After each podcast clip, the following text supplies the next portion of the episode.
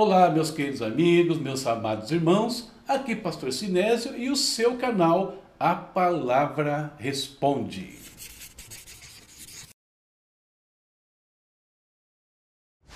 Boa noite, pessoal. Bom dia, boa tarde, bom tudo aí. Bom, bom dia. É, Bom dia. Boa noite. Boa tarde. Então não importa o horário que você está chegando aqui, Deus te abençoe. Deus abençoe a sua casa, a sua vida e a sua família. Estamos aqui com o nosso quadro Respostas. Esse quadro funciona à base de perguntas que os nossos seguidores, nossos telespectadores enviam, tá? Temos uma pergunta importante aqui, já já eu vou saber qual é e você também vai saber. Antes, porém, quatro cliques. Inscreva-se, ative as notificações, curta o, o vídeo e compartilhe com os seus amigos. Tá? Fazendo isso, você vai estar investindo no nosso trabalho, nesse ministério A Palavra Responde. Equipe, tudo bem?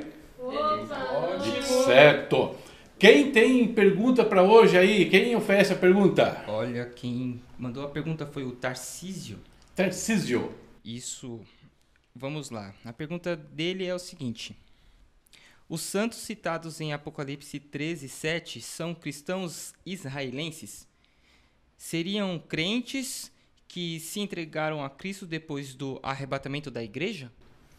Muito bem, pergunta interessante. Tarcísio também acompanhou a série especial Apocalipse que nós ministramos durante os meses de abril e maio e mandou uma pergunta aqui.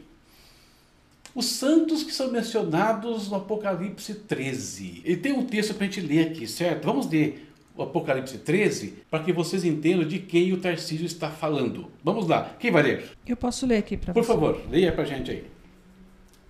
E abriu a boca em blasfêmias contra Deus, para blasfemar do seu, do seu nome e do seu tabernáculo e dos que habitam no céu. Também lhe foi permitido fazer guerra aos santos e vencê-los, e deu-lhes autoridade sobre toda a tribo e povo e língua e nação. Apocalipse 13 está falando da grande tribulação. Então vamos localizar essa questão que o Tarcísio coloca primeiro no tempo e espaço. Nós tivemos os últimos dias, temos a grande tribulação, que começa no capítulo 12 do Apocalipse. Então, é desse período de tempo, é de, é de santos vivendo nesse período. E a pergunta dele é: são cristãos israelenses ou são é, pessoas que se converteram durante a grande tribulação? Bom, a palavra santos ela é usada nas escrituras em relação aos anjos e, na grande maioria das vezes, em relação ao povo de Deus. Tá? O contexto vai te ajudar a saber quem é quem em algum momento. Nesse caso, é sobre o povo de Deus. Esquece cristão, esquece é, é, judeu, nesse caso. Santos se refere ao povo de Deus. No caso da grande tribulação, e nesse caso específico, está falando do remanescente de Israel. Conforme nós vimos no capítulo 7 do Apocalipse, depois no capítulo 14 vai mencionar esse remanescente também. Então, por ser a grande tribulação, a ênfase recai sobre o povo de Israel. Não quer dizer que não possa haver salvos ali, gentios, né, de outras nações durante a grande tribulação. Não é isso. Por exemplo, hoje, vivemos o tempo dos gentios. Tá? A igreja é composta da sua grande maioria por gentios, mas os judeus podem se converter. É fato.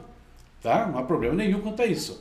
Na grande tribulação, Deus volta a trabalhar com o povo de Israel. Nós vimos isso na série especial Apocalipse. Então ele está se referindo principalmente aos israelitas, principalmente, tá?